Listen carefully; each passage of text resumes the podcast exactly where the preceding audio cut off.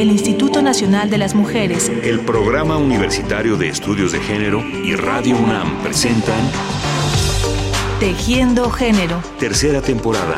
Porque solo a través de la equidad podremos construir una sociedad más, justa.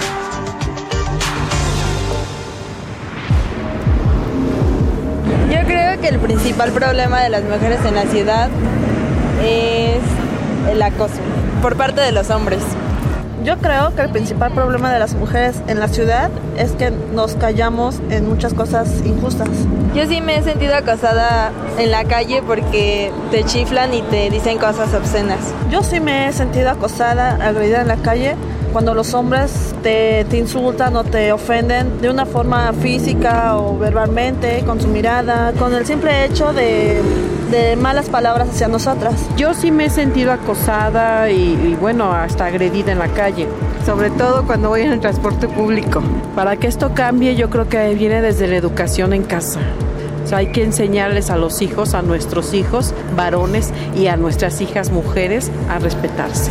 Me llaman calle pisando baldosa, la revoltosa y tan perdida. Me llaman calle, calle de noche, calle. Yo digo que las mujeres debemos sentir que podemos estar en cualquier lugar y a cualquier hora en la ciudad. Ese sería como el objetivo a lograr, hablando de seguridad y pues en estos momentos creo que no existe una ciudad en el mundo que cumpla con esta condición, pero sería como la utopía a lograr, ¿no? Que podamos transitar por cualquier lugar de la ciudad, por cualquier barrio, a las 4 de la mañana, a la 1 de la tarde, a la hora que sea, y sentirnos que la ciudad es nuestra y que no nos va a pasar nada, ¿no? Mi corazón no es alquilar, me llaman Puede llamarse Alicia o Berenice o Alejandra o Susana, Luisa, Juana o Teresa. Puede ser guapa o fea, delgada o gorda, joven o vieja, con muchos o pocos centímetros de estatura. Puede ir despacio o tener prisa. Puede caminar atenta o distraída. Puede iniciar su recorrido a cualquier hora del día, de la tarde o de la noche. Las circunstancias cambian y algunos escenarios también, pero todas, todas las mujeres que se desplazan cotidianamente por las calles de una ciudad han sufrido en algún momento un episodio de acoso y se ven obligadas a transitar todos los días calculando la posibilidad de que esto vuelva a ocurrir y poniendo buena parte de su energía en preverlo y evitarlo. No exageramos. Cuando decimos todas es todas. Pero normalmente se habla poco de ello porque las mujeres lo toman a veces como algo inevitable y los varones muchas veces ni siquiera perciben la gravedad del asunto. Hoy comenzaremos, dentro de la tercera temporada de la serie Tejiendo Género, a abordar el tema de las mujeres y la calle. Escuchábamos hace un momento a Armida Ríos, arquitecta de la Universidad Veracruzana, y ahora les invitamos a escuchar la opinión de Leonardo Olivos, investigador del Centro de Investigaciones Interdisciplinarias en Ciencias y Humanidades de la UNAM, y las experiencias de la escritora veracruzana Fernanda Melchor. Transitamos por los mismos espacios, eh, nos subimos a los mismos metros, a los mismos peceros, y como hombres jamás nos percatamos de toda la serie de situaciones adversas que están, digamos, forjadas, pensadas en, eh, en, digamos, con contenidos sexuales muy fuertes que viven las mujeres, ¿no? Desde los piropos, los toqueteos, el acoso. Ay, señorito, qué bueno que la veo porque estoy muy Pero necesitado. Si que no tengo dinero. Si no es dinero, señor, lo No. que quiero es la nalguita. Señor, por favor, Suélteme, no, no, no se señor, porque de verdad, ay, señor. Ay, señor, no me pegue porque me pongo más cachondo. E incluso muchas veces cuando se habla de que los piropos son agresivos, hay una asunción pues muy profunda en muchos varones de que, los varones no cometemos un acto de que atente contra las mujeres, que eso no es violencia, que es justamente un halago. Lo que quiero decir es que eso de alguna manera pone en evidencia una serie de prerrogativas que los hombres tenemos por el hecho de ser hombres que justamente nos hablan de cómo los espacios son diferenciados. Y yo recuerdo que la primera vez que algún tipo me gritó algo sobre mi cuerpo fue más o menos cuando tenía como 11 años, estaba yo bien chiquita. Era algo sobre mis senos, bien que me acuerdo, ¿no? Y en ese momento yo me sentí muy asustada y muy dolida, pero me llama mucho la atención que en particular lo que más sentí fue vergüenza, ¿no? Como si yo hubiera tenido la culpa. Las adolescentes suelen ser las más vulnerables frente a estas actitudes de los acosadores, que se escudan en el anonimato y en la confusión del tumulto del transporte público o de la calle y que van del comentario soez al toqueteo simulado o descarado. Y es que en medio de la equívoca y timorata información sobre los temas sexuales que se da cuando llega a darse a las chicas en México, estas agresiones generalmente las toman desprevenidas, las hacen sentir humilladas y las dejan sin recursos para marcar sus límites y exigir respeto. Pero cosas que yo no doy crédito que sucedan y suceden. Por ejemplo, los hombres que se masturban y terminan sobre las mujeres, que yo pienso, a ver, estamos en el mismo lugar, ¿no? Y yo jamás he visto, nunca lo he visto. Y por supuesto, nunca he sido objeto de un toqueteo o de una de todas estas cosas que las mujeres padecen, ¿no? Y es es esto, como incluso tenemos un velo que nos impide ver que eso es el trajín diario de las mujeres en todos los espacios y paradójicamente no es únicamente en los lugares aislados, oscuros, en donde justamente no haya un tránsito de personas, una afluencia de personas muy alta. Estoy justamente contando este caso de, de la gente que se va masturbando en el transporte colectivo atestado de personas. Tal pareciera que la edad y la experiencia van curtiendo a las mujeres en las dificultades del uso de la calle y las van enseñando a identificar el acoso y a responder con decisión ante él. Pero esto no es así. La sensación de humillación nunca pasa y esta no debería de ser una condición inevitable. El cambio cultural es indispensable. Estamos desde las muy temprano en la mañana hasta que anochece bombardeados por una serie de eh, mensajes que los medios, pero no solamente los medios, tu madre, tu padre, tus compañeras, tus compañeros te están dando, que es eso, situarte en el lugar que te corresponde, que son siempre una situación de, menor valía, ¿no? Incluso de objeto sexual. O sea, toda esta, esta cosa de la cosificación de las mujeres, este, pues es el, el pan nuestro de todos los días, de todas las horas, ¿no? ¿Qué te pasa, Carlos? Pues dejen de estorbar. Cada vez que te da hambre te pones como nena. Eso no es lo que piensa tu novia. A ver, ya, Carlos. Come. ¿Mejor? Mejor. No eres tú cuando tienes hambre. Es que, mi amor, o sea, yo como mujer del mismo, más por la jaqueca, ¿eh? Mi mamá ya sabe. Porque yo de chiquita el perfume del mismo no voy a hacer un pastel. Digo, sí, va y viene, no como remolino, pero para mí que es fake. ¿O tú cómo ves? ¿Bien? ¿Cómo bien? Si no se puede hablar contigo es como estar hablando con la pared. Por los hombres que no entienden a las mujeres. Entonces es muy difícil que las mujeres en muchos sentidos sientan esto como un atentado y como una injusticia, ¿no? Y ha costado también mucho trabajo que las instituciones respondan a esta situación de manera efectiva y eficiente, ¿no?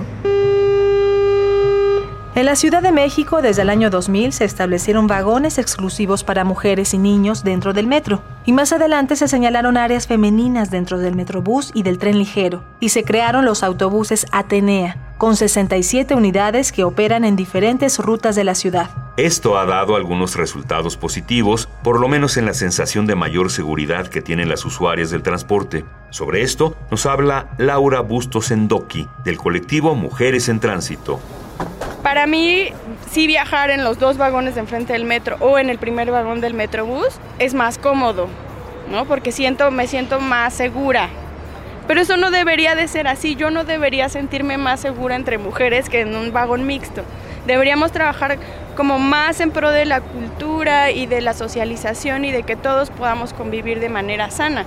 Ahora creo que es una solución temporal, ojalá lo sea, como para llegar a un punto en el que seamos una sociedad más humana. Uno tendría que asumir como una tesis central es que quien es el mejor experto de la situación que se vive en cierto lugar son las personas que lo usan. Entonces, parte del diagnóstico es hacer que la gente, sobre todo las mujeres, se involucren en el diagnóstico de las condiciones que vulneran su seguridad, ¿no?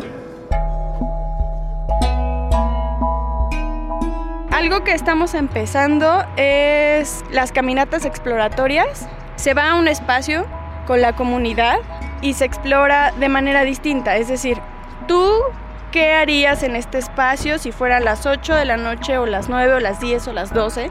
Ya está oscuro. ¿Cuántas luces ves? ¿Cuántas funcionan? ¿Qué pasa con ese árbol? ¿Tú, tú crees, si ves ese arbusto, crees que alguien se está escondiendo detrás? Las coladeras están destapadas. ¿Eso cómo te hace sentir en el espacio público? Entonces, a través de esas visiones de muchas mujeres que recorren un espacio con esta visión, con este objetivo, sacar una serie de recomendaciones para, ya sea para la delegación, para el parque, para el gobierno del Distrito Federal, para obras públicas, para autoridad del espacio público y decirles, oye, esto es lo que nosotros vemos cuando transitamos la ciudad y creemos que esto es lo que tienes que hacer para que nosotros nos sintamos más seguras. Pero lo más importante, lo más necesario, es identificar que este no es un problema solo de las mujeres, sino un desorden colectivo, una carencia, un problema general que debemos resolver desde muchos frentes. A ver, un poco esta situación como de dejar de pensar que esto le pertenece, es el infortunio de fulanita o de perenganita o de, ¿no? Sino porque son condiciones generalizadas para todas las mujeres. Lo que hay que hablarlo es en otros códigos. De, de, señalar que eso no es justo, que no es correcto, que no es normal, que no son las testosteronas de los hombres las que nos juegan estas pasadas que ya no, que no podemos frenar, que, ¿no? Sino que esta es una situación que vulnera a las mujeres y que los hombres tenemos que hacer cosas, porque siempre los mensajes son para las mujeres, ¿no? No te pongas una minifalda, no te pongas un escote, no uses un lápiz labial eh, muy provocativo, cuando tendríamos que enseñarle a los varones que las mujeres no son, ¿no? O sea, no, tendría uno que saber que no es no, que una chica que, que, esté alcoholizada no es una chica para el servicio nuestro, que una chica que, tengo, que tiene una minifalda no tiene, por, no tiene que ser objeto de ni las miradas, ni los piropos, ni los eh, comentarios lascivos de los hombres, ¿no? ¿Cómo, ¿Cómo volver a colocar a los hombres en un lugar no de depredadores sexuales, ¿no? Sino de, de eso de hacerlo, de hacernos sensibles a que, que estamos perdiendo, que, que, son nuestras hermanas, que son nuestras primas, que son nuestras amigas, que fueron nuestras madres, ¿no? Las que eh, han padecido esos, esos lugares de oprobio. El problema no son las mujeres, y esto lo sabe muy bien Luisa Hernández Erce, maestra en estudios de género por la UAM Xochimilco. Yo, gracias a ese cuestionamiento, ¿no? Y esa incomodidad de saber que a mí me podían hacer algo en el espacio público, pero además esa rabia de decir, a mí nadie me va a hacer nada en el espacio público, ¿no? De hecho, a mí me gusta como ser incisiva en eso, me gusta usar minifaldas en la calle, me gusta andar de medias, o sea, yo no tengo por qué esconderme, me explico, la sociedad es la que está equivocada o el sistema de género es el que está presente accionando su ideología, ¿no? Que es el hetero, el sexismo, pues. Yo no soy el problema. Yo tengo que mover como mis hilos para que eso cambie, ¿no? Y yo lo propongo desde el feminismo. Cambiar, buscar, mover mentalidades, encontrar estrategias de mejor convivencia que garanticen un uso libre y seguro de las calles para las mujeres. Ese debe ser el objetivo más claro, porque es algo que es necesario y porque nos beneficia a todas y a todos. Porque una de las cosas que sabemos es que una ciudad segura para las mujeres es una ciudad segura para todos. En la medida que, se garantice la seguridad en las ciudades para las mujeres, en cascada se volverán ciudades seguras también para los hombres. Muchas gracias por su participación en el programa de hoy a Armida Ríos, Leonardo Olivos, Fernanda Melchor, Laura Bustos Endoki y Luisa Hernández Erce.